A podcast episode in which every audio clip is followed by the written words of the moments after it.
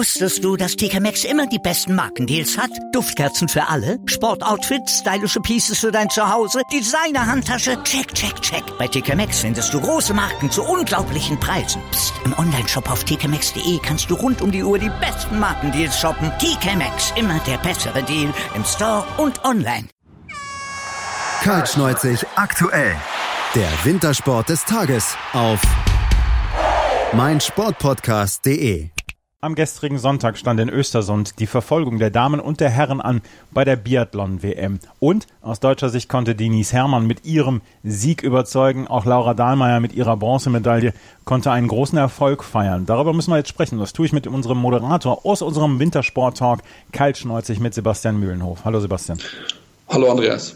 Sebastian, Denise Herrmann gewinnt vor Tiril Eckhoff und Laura Dahlmeier den, die Verfolgung bei den Damen. Zwei Schießfehler am Ende, aber was herausgestellt werden muss, ist die hervorragende Laufleistung von Denise Herrmann. Genau, die insgesamt beste Laufzeit im ganzen Feld gehabt und wirklich eine starke Leistung gezeigt. Das muss man ihr lassen. Das, bei ihr ist ein bisschen immer das Thema, das Schießen, dass sie dort nicht hundertprozentig sicher ist. Hat zwei Fehler gemacht. Das ist absolut in Ordnung für sie im Verfolger bei 20 Schuss. Das geht dann wirklich sehr, sehr gut in Ordnung. Insgesamt hat sie das sehr, sehr gut gemacht. Hat zwar diesen äh, ersten Stehenanschlag, der nicht funktioniert hat, aber hinten raus ist sie ruhig geblieben. Hat ihr Schießen geschossen. Hat sie auch sehr, sehr viel Zeit gelassen dabei. 31 Sekunden ist jetzt nicht unbedingt eine Topzeit, aber das ist voll in Ordnung, wenn sie am Ende die Null Fehler schießt und am Ende Ende steht sie ganz oben und wenn man ganz oben steht, hat man alles richtig gemacht. Absolut. Wie ist das Rennen denn gelaufen gestern dort bei den Damen? Also ähm, Denise Herrmann hat das Rennen gewonnen am Ende, Laura Dahlmeier ist Dritte geworden. Aber wie hat sich das Rennen so entwickelt über die über die zehn Kilometer? Ja, also genauso wie ich es gesagt habe. Im Endeffekt, äh, Denise Herrmann hat schon früh relativ viel Zeit gut machen, äh, gut machen können, ist dann mit Laura Dahlmeier ein bisschen hinterher beim ersten Schießen weggegangen als Dritte. Auch im zweiten Durchgang war es dann vorne, hat dann wirklich gute Leistung gezeigt, hat dann, wie gesagt, bei diesem dritten Stehenschießen zwei Fehler geschossen, dass sie dann die Führung verloren hatte. Ja, und dann am letzten Stehenschießen, das ist für die schwedische Mannschaft ein bisschen schade gewesen. Da stand dort Mona Borson ähm, mit der Führung in der Hand und sie hat vier Fehler geschossen und musste so viermal in die Strafrunde, hat damit den sicher geglaubten Sieg weggeschossen und hat am Ende dann als siebte ist sie ins Ziel gekommen. Für sie sehr, sehr schade und da war dann die Chance dafür, Denise, äh, für Denise Herrmann, die die Chance genutzt, wirklich sehr, sehr gut genutzt und hat am Ende mit über 30 Sekunden Vorsprung vor Tiril Eckhoff gewonnen, die dann noch äh, auf der Ziellinie Laura Dahlmeier abgefangen hat, die eine gute Laufleistung, also ein äh, gutes Rennen gemacht hat. Die Laufleistung war nicht so stark, nur die 15 beste Zeit über eine Minute langsamer als Dini Hermann und das spricht auch so ein bisschen, dass sie momentan noch nicht hundertprozentig fit ist und noch nicht hundertprozentig gesund ist ähm, und deswegen ist es für sie sehr schade, dass Platz zwei und damit der deutsche Doppelsieg dann am Ende noch von Tirel Eckhoff abgefangen wurde, die auch ein gutes Rennen hatte, nur zwei Schießfehler, fünf beste Laufzeit und auch insgesamt dort sich von Rennen oder von Rennen, äh, von Schießen zu Schießen gesteigert hat und am Ende dann auf den zweiten Platz ins Ziel gekommen ist. Ja, du hast die äh, Schwedin Bronson erwähnt. Die ist am Ende auf Platz sieben eingefahren mit ihren vier Schießfehlern ähm, am vierten Schießstand. Das war ganz, ganz bitter. Am Ende mit 1,47 zurück dann aber. Ähm, Laura Dahlmeier, über die haben wir natürlich, beziehungsweise du mit Malte Asmus bei Karl Schnauze aktuell schon gesprochen. Die hatte eine Erkältung und hatte sich dann auch im Sprint schon auf Platz drei gekämpft. Und auch gestern hatte sie mit Platz drei eine Medaille geholt und ich glaube, nicht viel mehr kann man erwarten von ihr. Sie scheint immer noch relativ geschwächt zu sein. Läuferisch konnte sie noch nicht ganz mithalten, aber insgesamt war es eine, eine gute Leistung dann auch von ihr.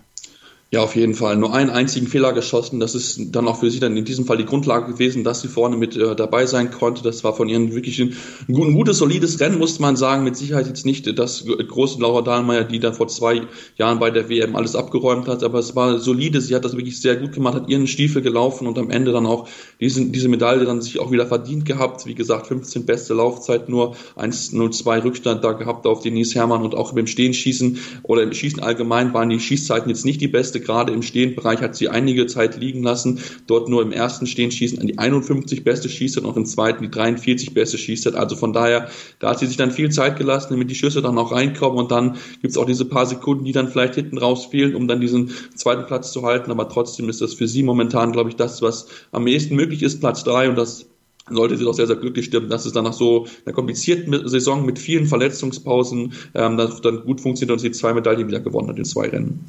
Aber ich glaube, wir können uns darauf einigen, äh, im Einzel werden wir sie nicht sehen, oder? Das glaube ich nicht, nein. Ähm, Laura Dahlmeier gewinnt und Denise Herrmann, die vor drei Jahren erst vom Langlauf Richtung Biathlon rübergegangen ist, äh, hat dieses Rennen gewonnen und sie hat im Moment ja mit die beste Form bei den Damen. Ähm, glaubst du, dass sie in dieser Woche dann noch mehr Erfolge wird feiern können oder ist da jetzt vielleicht so ein bisschen der Ofen aus bei ihr? Also ich würde ihr auf jeden Fall noch was zutrauen. Ob es dann beim Einzel wird, das muss man dann mal gucken. Wenn sie so einer Schießleistung her das eh nicht schaffen könnte, dann würde ich sie mit Sicherheit als Kandidatin auch da zählen, weil einfach eine sehr, sehr lange Strecke ist. Ähm, wenn sie dann wieder viele Fehler schießt, dann wird es für sie dann etwas schwieriger. Aber trotzdem aufgrund der Laufleistung sollte man sie da auf keinen Fall außer Acht lassen. Und in den Staffeln bin ich, habe ich sie sowieso auf der Rechnung. Ich denke schon, dass sie wahrscheinlich die Single Mix laufen wird, einfach weil Laura Dahlmeier nicht dann fit genug sein wird. Das muss man mal gucken, wie die Trainer das dort aufstellen. Und auch die Damenstaffel und dann auch der Massenstart, der abschließend ja ist da ist sie auf jeden Fall eine Medaillenkandidatin mit ihren Teamkolleginnen zusammen, klar. Aber auch denke, im Massenstart sollte man sie kein, auf keinen Fall außer Acht lassen, gerade wenn sie dann wieder so stark läuft und äh, möglichst wenig Fehler schießt.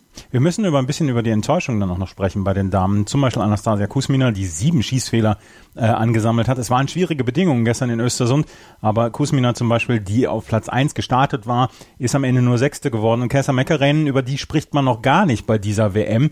Die ist äh, mit Platz 12 gestartet, auch die mit sieben Schießfehlern am Ende auf Platz 17. Die ganz großen Damen, die im Moment oder in den letzten Wochen überzeugt haben, die haben wir noch nicht so ganz gesehen. Genau, und das lässt sich ja noch weiter durchziehen mit den Italienerinnen, die ja beide im Gesamtweltcup führen. Lisa Vitozzi Platz 10, nach Platz 21 im Sprint, auch sechs Schießfehler erlaubt. Ja, und wenn wir Dorothea Vira suchen wollen, müssen wir auch noch ein bisschen scrollen. Auf 10 gestartet, am Ende 20. geworden mit acht Schießfehlern.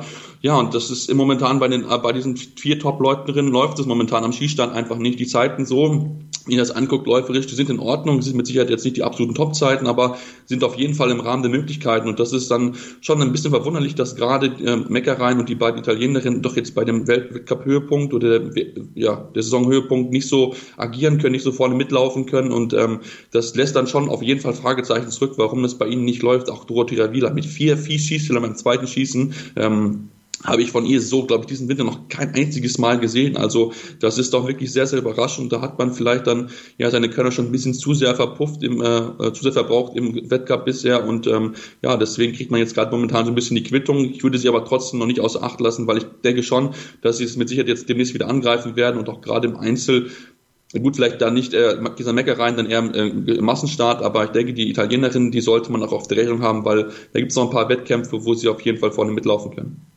Also, ähm, Denise Herrmann gewinnt das Damenrennen. Das Herrenrennen gab es dann gestern Nachmittag beziehungsweise später am Tag in Östersund. Und da haben wir eine Überraschung erlebt. Dimitri Petruschny, der schon, der schon im Sprintwettbewerb überzeugen, zu überzeugen wusste, als er auf Platz 4 eingefahren ist, ist am Ende Erster geworden. Nur zwei Schießfehler beim ersten Liegenschießen vor Johannes Tingesbö. Aber der hat sich komplett rausgeschossen beim letzten Schießen. Ja, total überraschend, beziehungsweise wir haben schon das zweite Mal eigentlich gesehen, dass es Johannes Dingesbö in Führung liegend dann beim letzten Stehenschießen daneben geschossen hat, drei Schießfehler geschossen, ähm, komplett überraschend, weil er bis dahin wirklich überragend geführt hat, 48 Sekunden Vorsprung hatte er vor dem letzten Schießen, ja, und mit diesen drei Schießfehlern hat er sich wirklich komplett rausgeschossen. Und die Chance hat dann Petruschny genutzt mit der besten Schießzeit im ganzen Wettkampf, 19,5 Sekunden hinten raus und das mit dem Druck, mit der Möglichkeit, hier den Titel zu holen, also riesen Respekt davor. Der hat wirklich insgesamt auch die beste Schießzeit von allen gehabt, 1,34 für vier Schießen. Das ist eine absolute Topzeit und ähm, ja, man muss einfach sagen, Petruschny hat am Schießen alles richtig gemacht. Läuferisch ist es jetzt nicht unbedingt das Beste gewesen, nur die 26 beste Zeit, aber ähm, wenn du dann halt da bist und die Chance sich halt auftut, dann musst du sie halt auch nutzen. Und äh, Petruschny war da und hat sie entsprechend für sich nutzen können. Ja, Johannes Tingesbö, der wird sicherlich enttäuscht sein. Ich meine, er ist der entscheidende Mann bislang in dieser äh, Biathlon-Saison. Drei Schießfehler ähm, am zweiten Stehenschießen, das wird ihm auch nicht so häufig passieren. Nee, gerade weil er auch schießtechnisch viel verbessert gewesen ist die Saison. Also hat er viel daran gearbeitet, da hat mir sicher auch sein Trainer sehr, sehr bei geholfen, dass es da auch besser geht. Und ähm, da lief es dann beim letzten Stehenschießen äh, überhaupt nicht. Und das kann ich mir auch nicht so ganz erklären, weil er bisher eigentlich sehr, sehr stabil gewesen ist, auch in den ganzen Wettkämpfen vorher, wo er dann auch überragend geführt hat und dann auch immer sicher gewesen ist. Und diesmal ist es passiert, äh, schon zum zweiten Mal in der Saison, hat es schon mal einmal gehabt, ähm, wo er auch in Führung ge gelegen ist und dann auch drei, drei Fehler gestoßen hat und deswegen auch den Sieg verschenkt hat. Und trotzdem ja, ähm, das kann man sich irgendwie nicht so ganz erklären. Das ist einfach mal ein Blackout, den er mal gehabt und das zeigt auch, dass Johannes Tingesbö ein Mensch ist. Ja, Ähm, das ist er auf jeden Fall. Content Maillet, wie gesagt, auf Platz 3 Taille Bö, auf 4 Martin Fourcade, auf Platz 5. Über die deutschen Ergebnisse müssen wir natürlich auch sprechen. 11, 12 und 13 am Ende. Erik Lesser vor Benedikt Doll und Arndt Pfeiffer. Die deutschen Herren werden noch im Moment ein bisschen unter Wert geschlagen. Arndt Pfeiffer mit jeweils einem Schießfehler pro Schießen. Ähm, Erik Lesser mit drei Schießfehlern. Ähm, das ist, das, das kann die deutsche Mannschaft im Moment nicht zufriedenstellen. Auf jeden Fall, zumal auch Erik Lesser nach dem zweiten Liegenschießen ja eigentlich gut lag, war auf Platz 4 dort und hat sich dann beim, äh, beim ersten Stehenschießen hat er sich zwei Schießfehler erlaubt und deswegen ist er dann rausgefallen, ist dann auf, auf, auf 12. gewesen, hat sich noch ein bisschen vorarbeiten können auf Platz 11 am Ende, aber trotzdem da haben die Deutschen ein bisschen mehr erwartet, ähm, aber es ist so ein bisschen die Saison, die es einfach widerspiegelt. Sie haben Möglichkeiten, die, die Schießzeiten sind auch wirklich sehr, sehr gut. Erik Lesser die zweitbeste Schießzeit, ähm, die Benedikt Doll neuntbeste Schießzeit und auch läuferisch passt das soweit. Drei, äh, 12, 15 beste Laufzeit für Benedikt Doll, 21 beste für Arndt Pfeiffer. Jetzt ist, ist jetzt nicht so stark, aber 55 Sekunden, denke ich, kann man auf den besten Läufer durchaus verlieren. Ähm, und dann muss man mal sagen, dass man aber auch null Fehler schießen muss und das kriegen die Deutschen momentan leider nicht konstant genug hin und deswegen sind sie momentan hinten dran in den Top 5 15, drei Leute, das ist eine gute Leistung, aber der Ausreißer nach oben fehlt bei deutschen Mannschaft momentan einfach. Ja. Wie geht es jetzt weiter in der Biathlon-WM?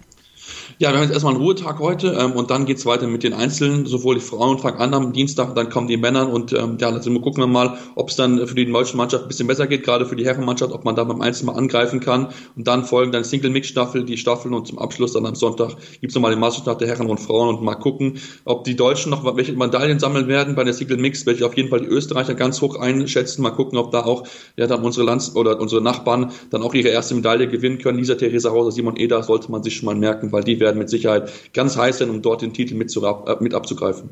Wir werden darüber sprechen hier bei Karl Schnolzig aktuell auf meinsportpodcast.de. Das war der Moderator unseres Wintersport-Talks, Karl Schnolzig, Sebastian Mühlenhof mit seiner Zusammenfassung. Danke, Sebastian. Wusstest du, dass TK Maxx immer die besten Markendeals hat? Duftkerzen für alle, Sportoutfits, stylische Pieces für dein Zuhause, Designer-Handtasche, check, check, check. Bei TK Maxx findest du große Marken zu unglaublichen Preisen. Psst. im Onlineshop auf tkmaxx.de kannst du rund um die Uhr die besten Markendeals shoppen. TK Maxx, immer der bessere Deal im Store und online. Chip and Charge, der Tennis-Podcast mit Andreas Thies und Philipp Jobert. Alle Infos zum aktuellen Tennisgeschehen um den Platz. Jeder Sieg gegen, gegen Roger ist sehr speziell. Am Platz. Und sie ist eine, die von der Grundlinie so viel kann, die so eine tolle Übersicht hat, aber die nie die ganz großen Höhen erreichen wird, wenn diese beiden Schläge nicht klappen. Auf dem Platz. Vor die Füße von Sosa, dessen Rückhand landet, Longline im Netz, Einstand. Chip and Charge. Auf meinsportpodcast.de